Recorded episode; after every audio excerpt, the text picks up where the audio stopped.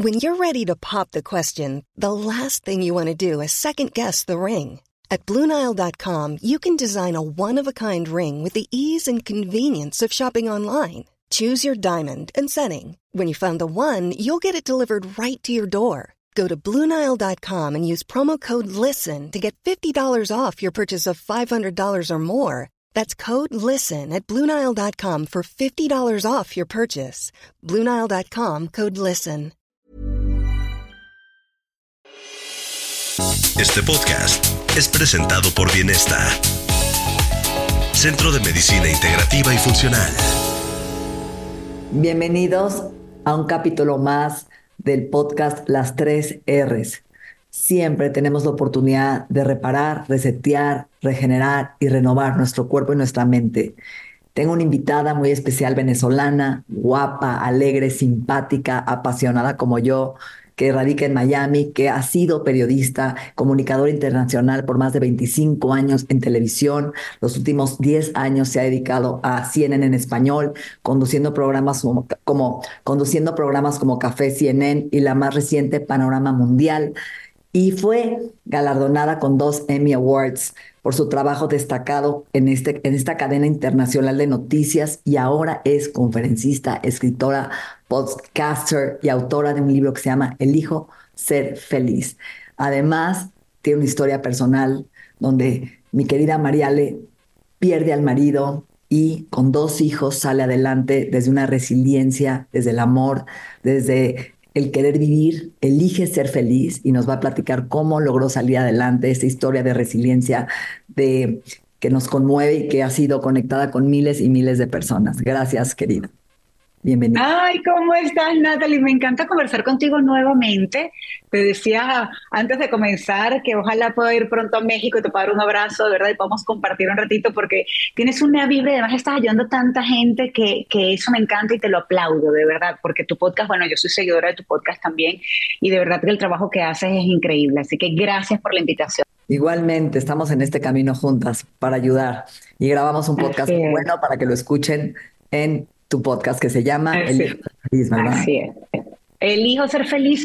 Sí, y yo creo, ¿sabes qué? Que es una elección de vida. Tú tienes la oportunidad, a pesar de los cambios, de los golpes que te puede dar la vida, porque a mí me ha dado unos cuantos. Lo que pasa es que el, último, el más fuerte de todos, fue la, la pérdida de quien fue mi pareja por casi 26 años, Natalie. Nosotros estuvimos juntos, fue mi esposo, el padre de mis hijos.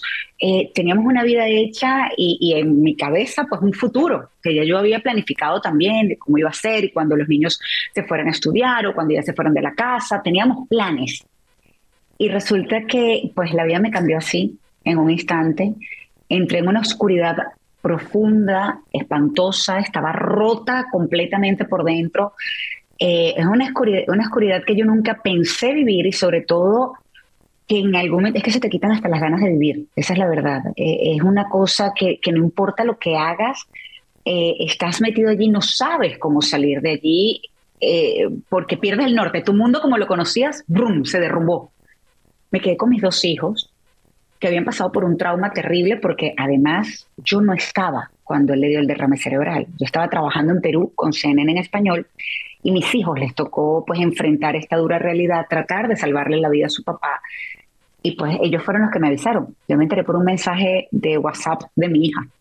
Eh, aquello fue, no te puedo explicar, el regresar de, de, Lima a Miami, las 12 horas el vuelo, además más largo de mi vida, pero fueron 12 horas entre que llegué al aeropuerto, pude conseguir un vuelo y, y luego llegué acá a Miami.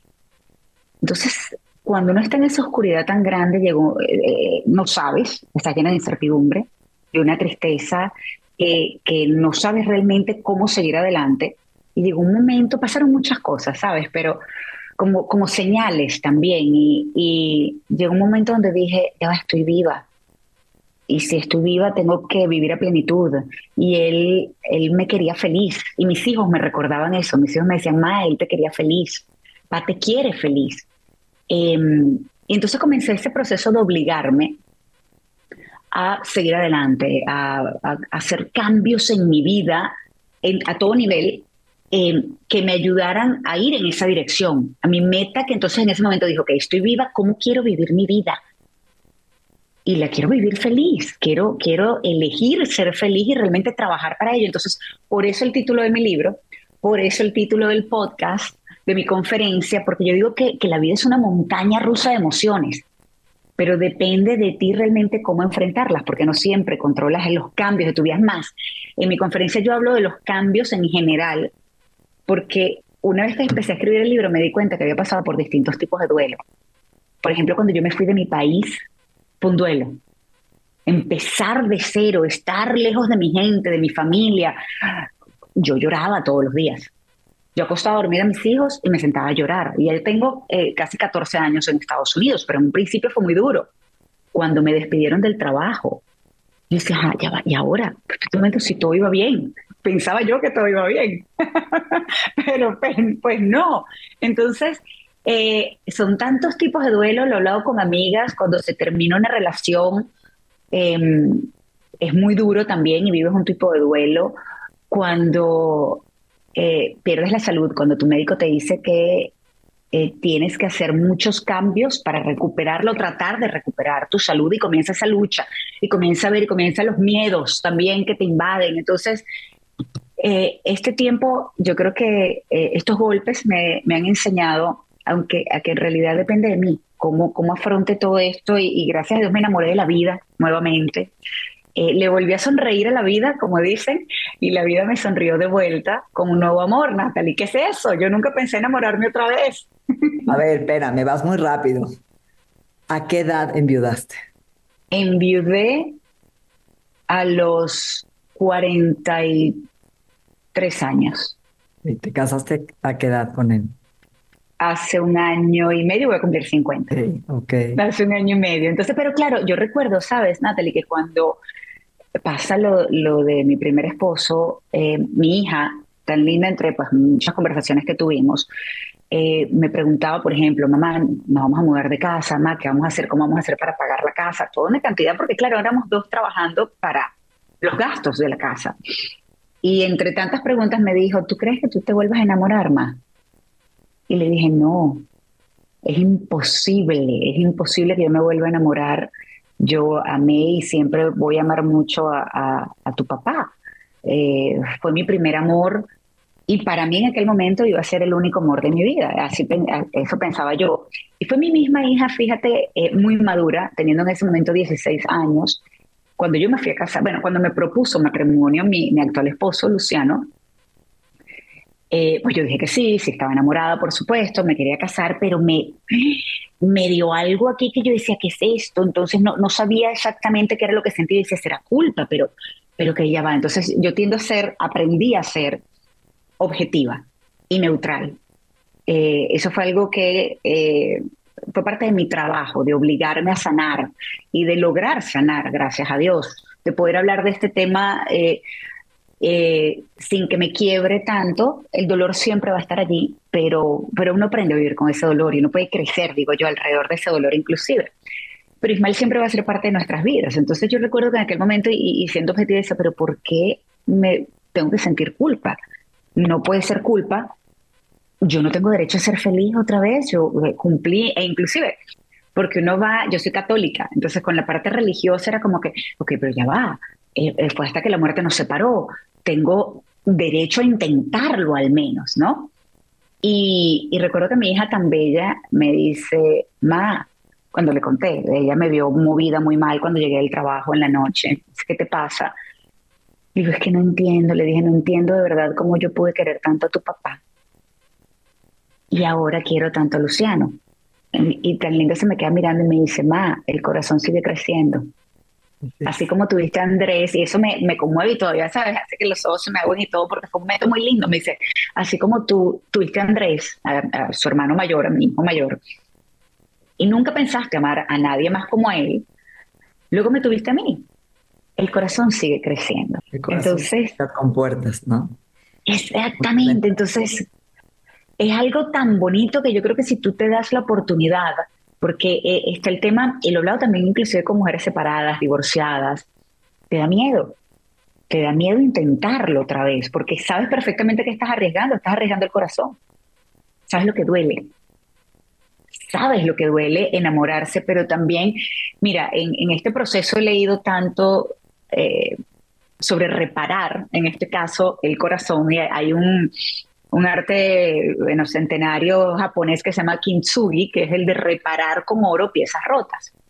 Entonces yo comencé a visualizar mi corazón como, eh, pues, reparado con, la, ¿sabes? con el oro, así por todas partes esas cicatrices, porque he tenido pues muchos duelos en mi vida. Lo que pasa es que definitivamente el peor de todos fue la pérdida de Ismael. Dice, pero, pero está allí y, sigue latiendo y, sí puede sentir. Y si, como eh, escuché en algún momento también a alguien decir, si hay dolor es porque hubo amor. Y si hubo amor, pues qué maravilla, qué bendecida, ¿sabes? Qué, qué bonito que pueda sentir amor. Y yo recuerdo que esa era una de las cosas que yo traté de pensar después de su muerte, era, pasé 26 años con él y estaba enamorada, porque yo estaba enamorada cuando él falleció, estaba enamorada de mi esposo. Y dice, bueno, mira, sabes que hay muchas personas que pasan toda su vida buscando el amor y no lo consiguen. Entonces allí comencé a, a, a voltear las cosas, a darme cuenta, a concientizar que tenía que ser agradecida. Y yo creo que el ser agradecido es uno de los caminos precisamente para la felicidad. Es mentira que todos los días son buenos, porque lo sabemos, no todos los días uno va a estar con una sonrisa, pero yo te voy a decir sinceramente, yo perdí la sonrisa por tanto tiempo que ahora la aprecio mucho más.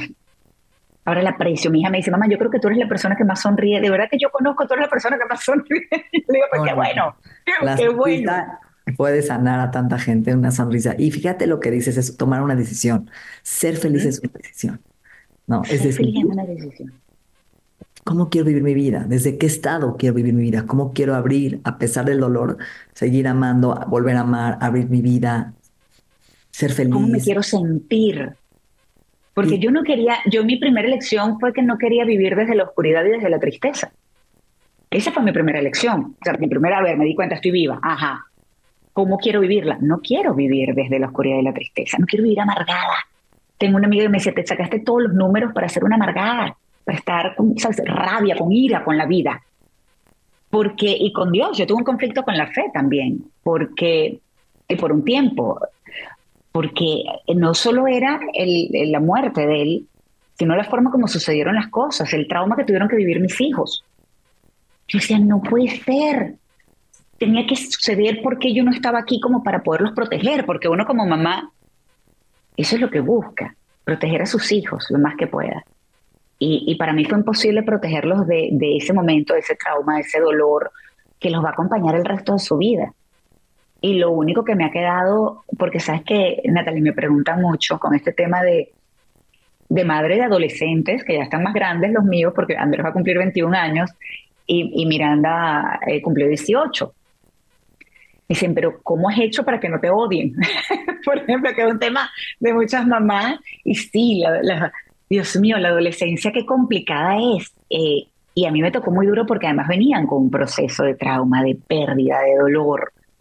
Em, y me tocó llenarme de mucha paciencia, pero sobre todo de amor y de comunicación y de, de mostrarle a ellos con el ejemplo eh, cuál, era, cuál era el camino a sanar la única manera de sanar es enfrentar tu dolor, es enfrentar eso que, no quieres enfrentar porque es horrible.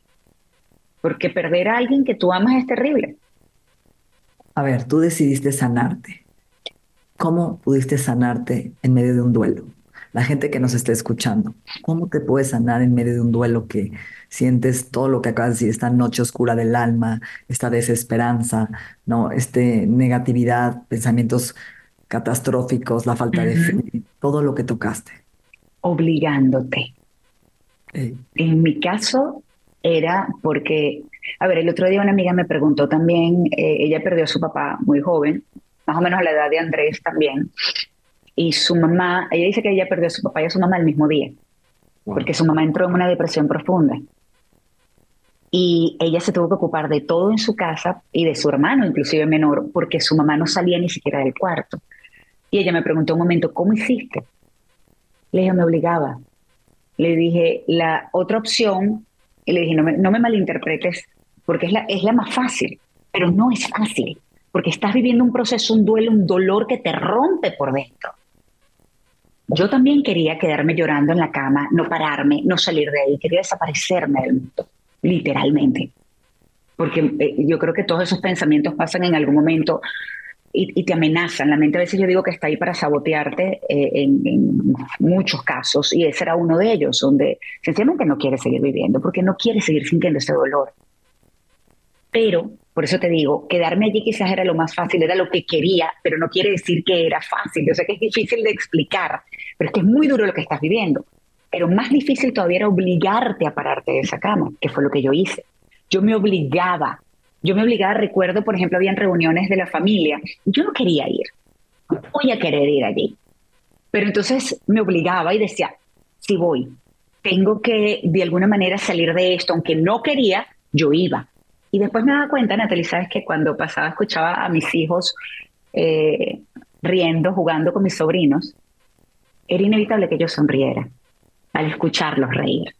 Era un bálsamo para el corazón en ese momento y sabía que estaba haciendo lo correcto. Llegué a ir a casa de amigas en donde recuerdo una de esas reuniones en específico, donde pues bueno, tratábamos de distraernos, por supuesto hubo momentos también donde yo drenaba con mis amigas y lloraba y estaba muy mal, pero había otros donde trataba de distraerme e ir, por ejemplo, a casa de una amiga, porque generalmente ellas venían y me apoyaban. Yo tuve un squad, yo le llamo mi squad de amigas, que fue increíble. Era, yo les, les escribía, porque uno tiene que saber que tienes que pedir ayuda.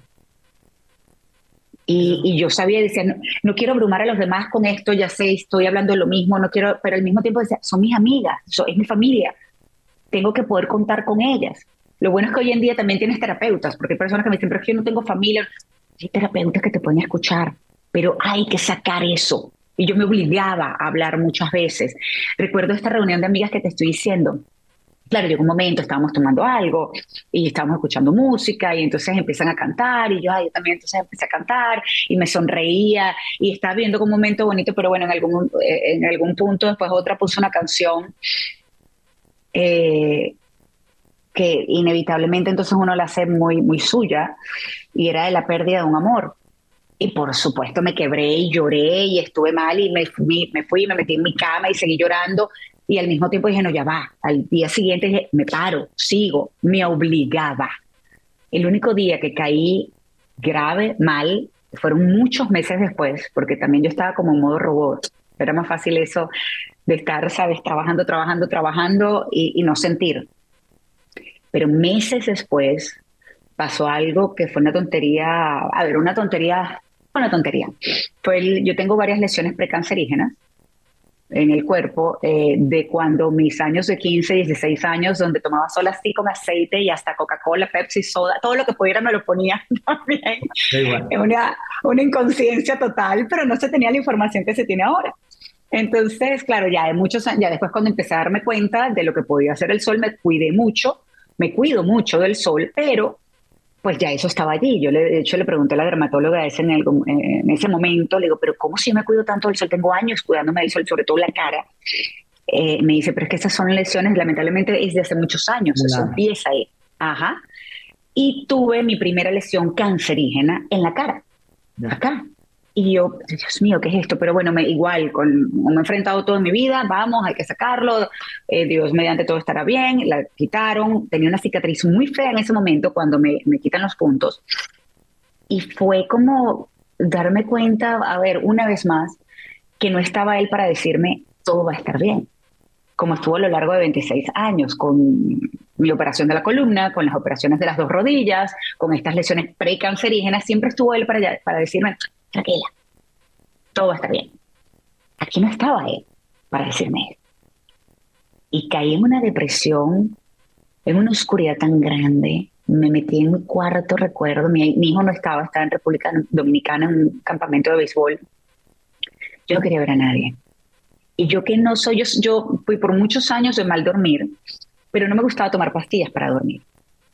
Cuando él fallece, me dieron unas pastillas para dormir que yo no utilizaba. Yo no dormía nada, pero no me importaba, no quería tomar pastillas para dormir. Ese día yo recuerdo, y creo que es la primera vez que lo comento, yo abría la gaveta, agarré una pastilla plum y, y me despertaba lloraba, lloraba, lloraba. Recuerdo, la luz trataba de meterse así por las, las cortinas del cuarto y era, pero para mí era como que estaba en completa oscuridad. Entonces, claro, abría la gaveta otra vez, prendía la luz, abría la gaveta, otra pastilla. Y así estuve. En realidad, día y medio, tampoco fue mucho, bueno, casi dos días. Hasta que una vez que me desperté y empecé, por supuesto, llorando y llorando otra vez, dije, no, no, no, no, no, no puedo seguir así.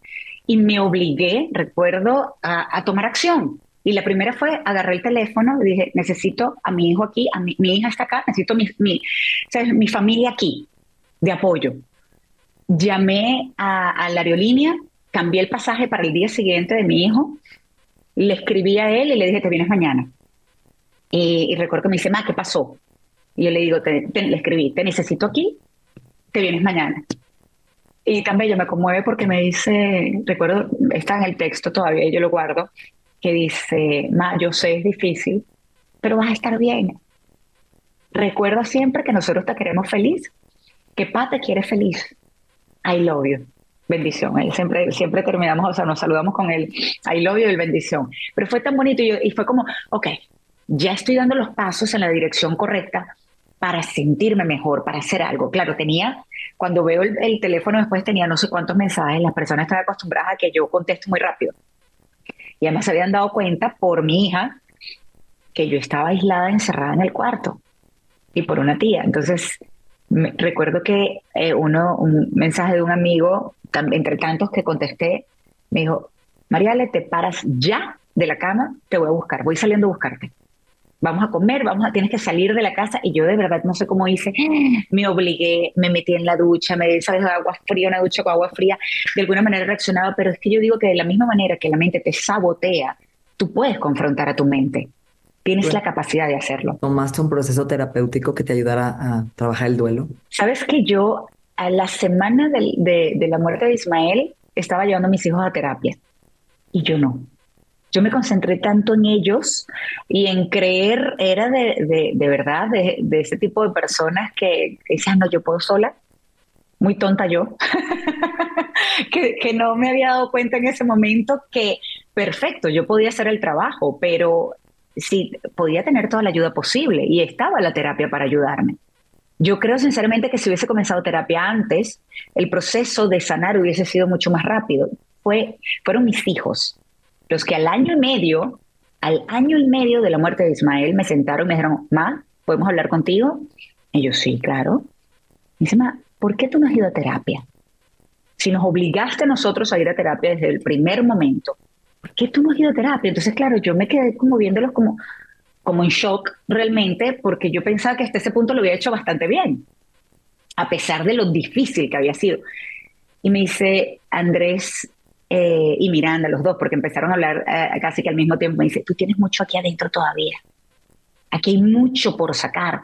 Y yo entiendo, ahí se dijo Andrés, yo entiendo que tienes a tus amigas, que tienes a tu familia, que nos tienes a nosotros, pero tienes que hablar con alguien que sea experto en esto, que te pueda ayudar.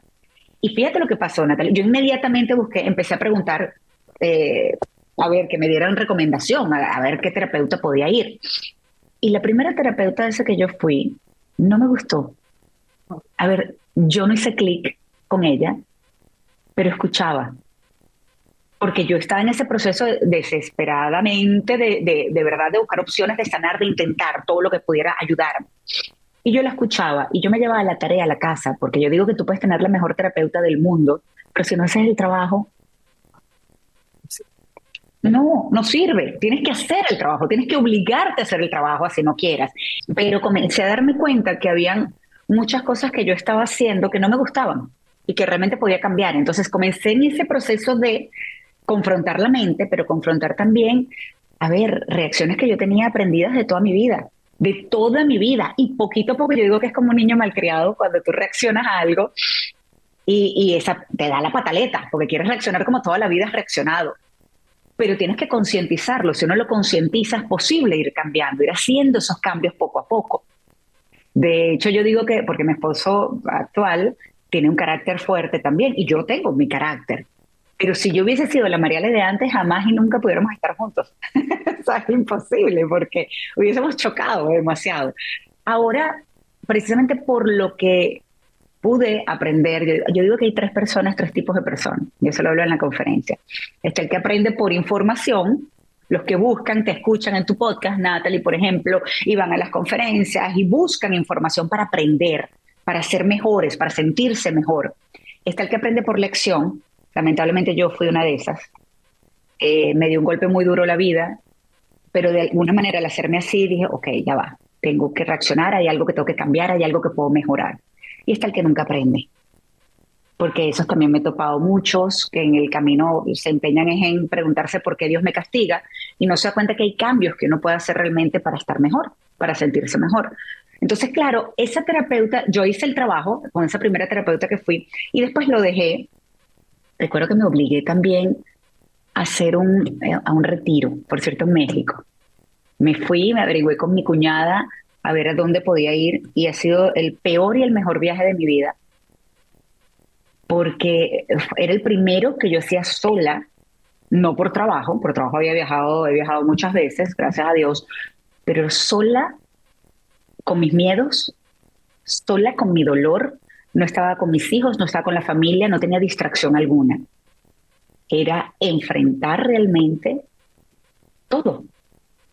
Y, lo hice. Y, y, recuerdo que inclusive, a lo mejor muchas personas pensarán que estoy loca, pero yo hasta inclusive lo, a ver, lo confronté a él y le reclamé y le grité porque me di cuenta en ese momento y estaba exteriorizando lo que yo venía sintiendo, que es que me sentía abandonada.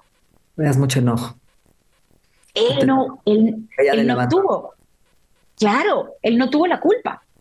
Él no tuvo la culpa, pero, pero yo me sentía, tenía la rabia de además que me había dejado sola con estos dos hijos eh, que estaban pues pasando por unos procesos terribles también, mientras que yo pasaba por mi proceso. Pero, pero ¿sabes qué? Fue, fue bueno porque saqué todo lo que tenía. Porque con la misma que le reclamaba le pedía perdón, porque sabía que él no tenía la culpa. Entonces yo gritaba, perdón, yo sé que tú tienes la... Pero era, era catarsis, era algo sin que me diera pena decir las cosas porque estábamos, pues, estaba, yo sola. Estaba yo sola. Escuchándote, yo tuve un duelo, se murió mi mejor amiga hace menos de dos años, la encontré muerta, de un infarto. Fue muy difícil porque yo te escucho cómo trabajaste el duelo con amigas y apoyo de amigas y yo viví el duelo sola porque era mi amiga y me todas. Entonces cada una como que nos separamos porque no pudimos enfrentar el duelo y apoyándonos. Al contrario, nos dejamos de llevar porque wow, no. ese shock y cómo lo vivió cada quien. Y hasta hoy, esa llamada de la mañana de complicidad, de apoyo, ¿no? Era mi hermana y era la mejor amiga también de mi pareja. O sea, dejábamos los tres, éramos los tres mosqueteros a todo el mundo. Y, nadie habla del duelo de una amiga, ¿no? Y, es, un duelo terrible. Es un duelo terrible. Y, y como dice Robert Frost, dice, the only way out is the way through. La única forma de salir es a través.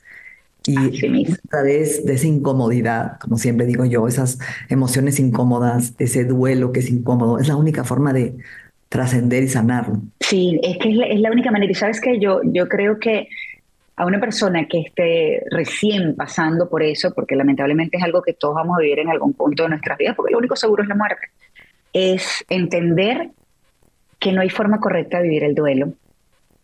Que cada quien lo vive distinto, no quiere decir que esté bien o que esté mal, eh, pero lamentablemente también tiene consecuencias dependiendo de cómo lo vivas. Yo creo que cuando uno se aleja es porque precisamente duele mucho. En el caso tuyo con tus amigas, duele tanto el que esa persona ya no esté, eh, que prefieren sencillamente no hablarlo porque saben que lo van a hablar, para no sentirlo, pero la única manera es esa, es atravesar el dolor. Es, te voy a decir sinceramente, yo una de las cosas que hacía, y todavía lo hago, yo me obligaba a recordar que el seguir adelante y el elegir ser feliz, hacer el trabajo, de alguna, manera también era porque lo estaba honrando a él. Yo lo honraba en seguir adelante. Al seguir adelante lo honraba, porque él, digo que cuando tú amas a alguien, lo quiere feliz. Y estoy segura que tu amiga te quiere feliz, las quiere. A, ese grupo de amigas las quiere juntas, las quiere riendo, las quiere bien. Lo que pasa es que toma tiempo y es un proceso. Fíjate que tocaste un punto importante cuando yo tengo una amiga mía que acaba de enviudar su marido murió de cáncer de cerebro, fueron dos años de lucha, y a ella le dio un virus, una parálisis facial del estrés.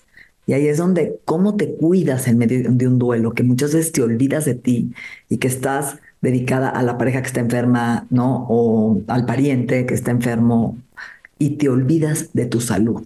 Y fíjate qué, difícil, porque hoy me dice, ese duelo nadie me dijo, cuídate tú, nadie, ni siquiera su neurólogo de él. Si me hubieran ayudado, hoy traigo, no, y esto, hijo, está fuertísimo lo que está diciendo. ¿Sabes qué es lo peor, Natalie? Que, que no terminamos de entender. Ojo, yo lo aprendí también, una lección, lo que te digo, en este caso con lo que sucedió, eh, el cuerpo somatiza lo que no exteriorizas, lo que no hablas. No sabes la cantidad de cosas que me pasaron entre el cáncer de piel por primera vez, comencé a, tener problemas con, unos con el tobillo derecho porque me molestaba la, la, izquierda, entonces empezaba a tratar de compensar y me empezó a pasar eso también, comencé a tener dolores. Yo decía, ¿qué es esto? Me enfermaba muchísimo. Claro, era sencillamente el cuerpo comienza a somatizar. No se habla lo suficiente de esto y es una realidad. Eh, yo sufro, por ejemplo, claro, ahí fue, fue en otro momento, porque fue por algo terrible que, que, sucedió con mi hijo en ese periodo de, duelo, y además fue en, pandemia, y em, pues claro, lo que ya yo venía viviendo con algo que sucedió allí, sencillamente lo que hizo fue sumar y se me disparó un pico de la tensión que nunca en mi vida, yo no sufría de la tensión alta se me durmieron los brazos, se me durmieron los brazos, yo no podía levantar para agarrar un vaso, que recuerdo que lo único que se me ocurrió en ese momento fue un whisky, que me puede ayudar a bajar la tensión, y, y, fue, y no podía, no podía, los brazos no me daban para poder, tuve que decir a Miranda, agárrame un vaso, por favor, Andrés, agarra la botella, ponme acá, yo horrible, yo decía, ¿qué es esto? el cuerpo somatiza, por eso es tan importante hablar las cosas, por eso es tan importante pensar en ti, porque si tú no estás bien, nadie está bien y hacer un trabajo integral de salud, no, o sea, es tan importante cuidar tu cuerpo, cuidar tu mente, cuidar tu espíritu. Ahora, Mariale, tú hablas mucho de la felicidad en tu libro. ¿Qué es la felicidad para ti? ¿Cómo la defines? Para mí, a ver, la felicidad es muy subjetiva. Puede ser distinta para ti o para cualquiera que nos esté escuchando o viendo. Para mí la felicidad es estar en paz, es estar tranquila, es disfrutar los momentos con mi familia, con mis hijos, es la risa de mis hijos. A mí eso me da una felicidad increíble, o sea, de verdad que es algo tan bonito, pero es, sobre todo concientizar cada momento. Yo soy de las que ahora hago no que antes, a ver, yo antes era agradecida con mi vida y, yo tenía una, familia perfectamente imperfecta y apreciaba los momentos, pero ahora los concientizo y hago como esas mental pictures, esas fotografías mentales de los momentos, de cómo me siento, de, de cosas bonitas que estén pasando en mi caso con mi familia, con mi esposo, con mis hijos, con mis amigas. Son cosas que disfruto más que lo que está afuera. Antes me preocupaba por muchas tonterías, ya no. Entonces, uno define realmente, lo primero lo que tiene que hacer una persona es preguntarse qué me hace feliz. Y una vez que tú tienes claro qué es lo que te hace feliz, comienza a trabajar en ello y cuídate en el proceso, porque fíjate, por ejemplo, cuando pasó esto, yo entré en este, este dolor, esta oscuridad. ¿Tú crees que me provoca, me provoca comer, por ejemplo? Pero entendí que tenía que comer y que tenía que alimentarme bien, porque además mis hijos, la única que tenían ahora era mí. Pero después con el tiempo entendí que, que yo también era importante y que tenía que cuidarme. Entonces comencé en ese proceso de cuidarme. Yo digo que ahora yo debería obligarme, así como lo hice por tanto tiempo y está en este libro, obligarme también a, cuidar un poco más con toda esta información que ahora he aprendido, por ejemplo, a través de tu podcast y de muchos otros, de cómo cuidar mi salud para sentirme cada vez mejor, porque uno comete abusos y uno se le olvida o uno dice, ay, qué fastidio, hoy no me voy a parar a hacer ejercicio, como comentaste tú en mi podcast, por ejemplo. Y es verdad, y resulta que cuando te paras y haces el ejercicio, te vas a sentir mejor. Entonces hay que obligarse eh, eh, a, a ir en la dirección que uno quiere para estar mejor. ¿Y por qué decidiste escribir este libro, Elijo ser feliz? Lo escribí, primero, te digo sinceramente, no, la idea de comenzar a escribir no fue para hacer un libro. Yo comienzo a hacer un libro porque en medio de tanto dolor, yo recuerdo que me siento como una amiga ella es terapeuta, pero claro, no puede ser mi terapeuta por conflicto de intereses. Ay, no te contesté. Ya luego probé nuevamente con la terapia, me encantó y sigo con la terapia. sí, hice clic con esta otra y, pues sigo con mi terapeuta. Pero en aquel momento ella, eh, muy amiga, yo me siento y le digo, ¿hasta cuándo voy a llorar yo? Estoy cansada de llorar todos los días, no quiero seguir sintiéndome así. Me dice, Mariale, eso no es como un switch on-off que tú dices, bueno, ya, listo, o sea, apago este switch y ya no lloro más. No, me dice, eso toma tiempo. Tente paciencia, sé compasiva contigo. Me dice, comienza a escribir. A lo mejor escribir te ayuda a sacar todo eso. Y así lo comencé a hacer y fue terapéutico. La, la primera vez que yo comencé a escribir, yo ahora me río porque eh, recuerdo la escena de Diane Keaton, esta película con Jack Nicholson, en donde ella es una escritora y en algún momento, ya con el despecho, que el hombre se va, empieza a escribir y ella lloraba con la caja de Kleenex y, ¡ay! por quitarla, porque quería otra vez los, los, pañitos y los botaba y agarraba otro y lloraba. Bueno, yo estaba en ese proceso, pero ahora me río, pero en ese momento fue muy duro, porque era conectar con todo. Hasta que las personas me empiezan a ver mejor, Natalie, no solamente a través de redes, sino en la calle, y me decían, Mariale, ¿cómo hiciste? ¿Qué hiciste para estar mejor? Se te ve mejor, se te ve más tranquila, estás recuperando el brillo en tu mirada. Y allí fue cuando dije, pues bueno, mira, ese fue como que el primer indicio de quizás esto puedo transformarlo en algo que pueda ayudar a otros. Y luego mi hijo llegó muy mal porque el papá de, un amigo de él, eh, pues le dio un infarto fulminante, estando con su hijo eh, fue una situación parecida a lo que él vivió, con el derrame cerebral de su papá y él con este infarto. Y llega muy mal a la casa y me dice, ma, ¿por qué pasan estas cosas? ¿Por qué pasan además tan cerca de nosotros? Y mi respuesta fue la misma que le había dado pues, por mucho tiempo, no lo sé. Pero ¿por qué? ¿Por qué? Y además, ¿por qué le pasa a él, que es mi amigo y que, claro, el, el amigo también estaba en camino a la casa en ese momento? Le dije, no sé, ¿será que entonces ahora tenemos que ayudar a los demás, Andrés? A lo mejor en este proceso donde te sientes tan perdido, donde estás lleno de miedos, de incertidumbres, de dolor, tendremos que ayudar a los demás. Y eso fue como que la ratificación de tengo que hacer un libro. Porque además recuerdo que a mí me regalaron libros en su momento, cuando recién murió Ismael, y me ayudaron de alguna manera, ¿sabes a qué, Natalie? A darme cuenta que no estaba sola. Porque uno se siente muy sola en su dolor. Y dije, si yo puedo ayudar a una persona a darle un poquitito de, luz en medio de ese dolor, de esperanza, de mostrarle el camino si se puede sanar, pues lo voy a hacer. Y ahí es cuando se convierte en libro y es El hijo ser feliz, donde, como me dijo una amiga también, son dos historias de amor en un mismo libro, porque, a ver, conecta con las personas porque te ríes, porque lloras, eh, porque es como me han dicho eh, muchos, es como que si una amiga estuviera contando su vida y lo que pasó. Pero gracias a Dios, pues logré encontrar esa sonrisa otra vez, logré seguir adelante, ser ejemplo para mis hijos, eh, que yo creo que en mi caso es lo más importante. Em, y ha sido ya ahora, ha sido bonito ver todo lo que hemos avanzado.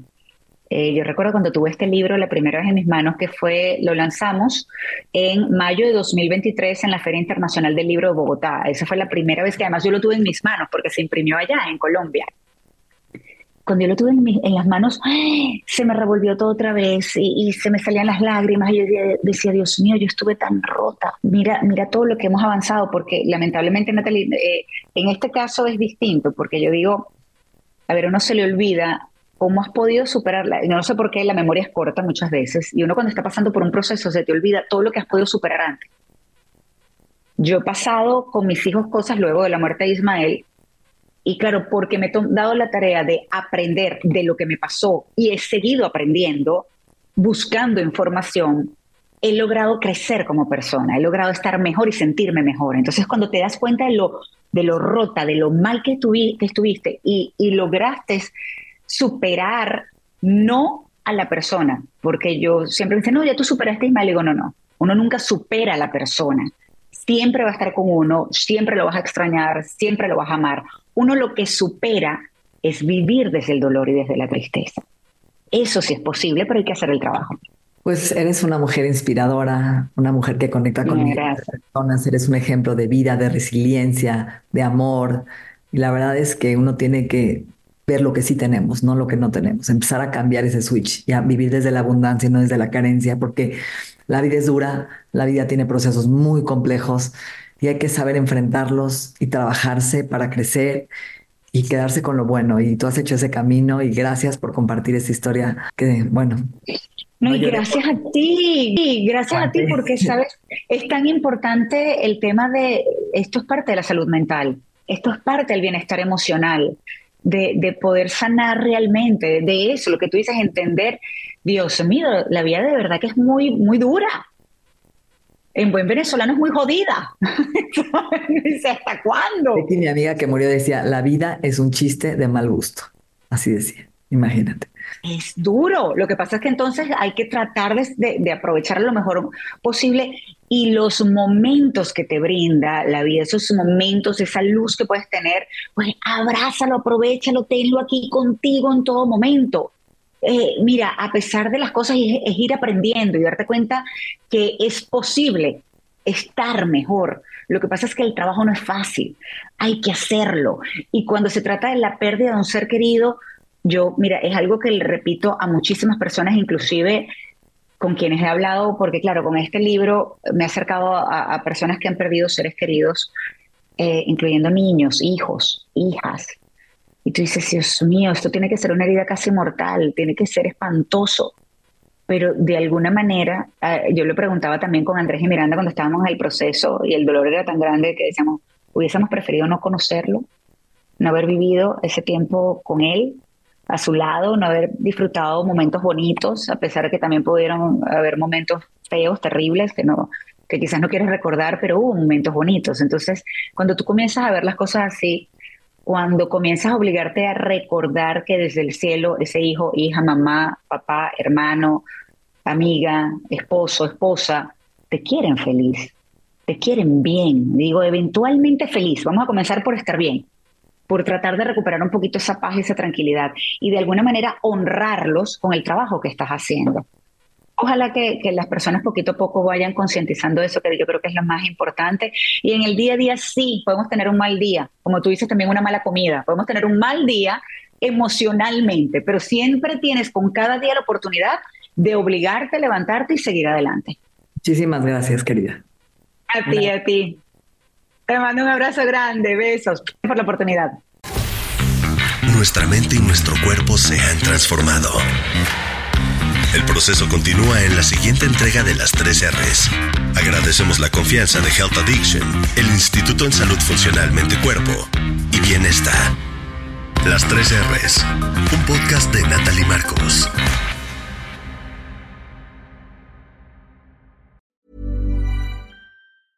If you thought the only way to get a more defined jawline with natural looking results was through surgery, think again. Juvederm Volux XC is a non surgical injectable gel filler that improves moderate to severe loss of jawline definition and can help you achieve natural looking results with little downtime. Even better, this improved definition lasts up to one year with optimal treatment. No maintenance required. Improve jawline definition for a smooth, sculpted look with Juvederm Volux XC. For important safety information and to find a licensed specialist, visit juvederm.com. That's J U V E D E R M.com. Not for people with severe allergic reactions, allergies to lidocaine, or the proteins used in Juvederm. Common side effects include injection site redness, swelling, pain, tenderness, firmness, lumps, bumps, bruising, discoloration, or itching. There's a risk of unintentional injection into a blood vessel, which can cause vision abnormalities, blindness, stroke, temporary scabs, or scarring. Talk to a licensed specialist specialist to find out if it's right for you.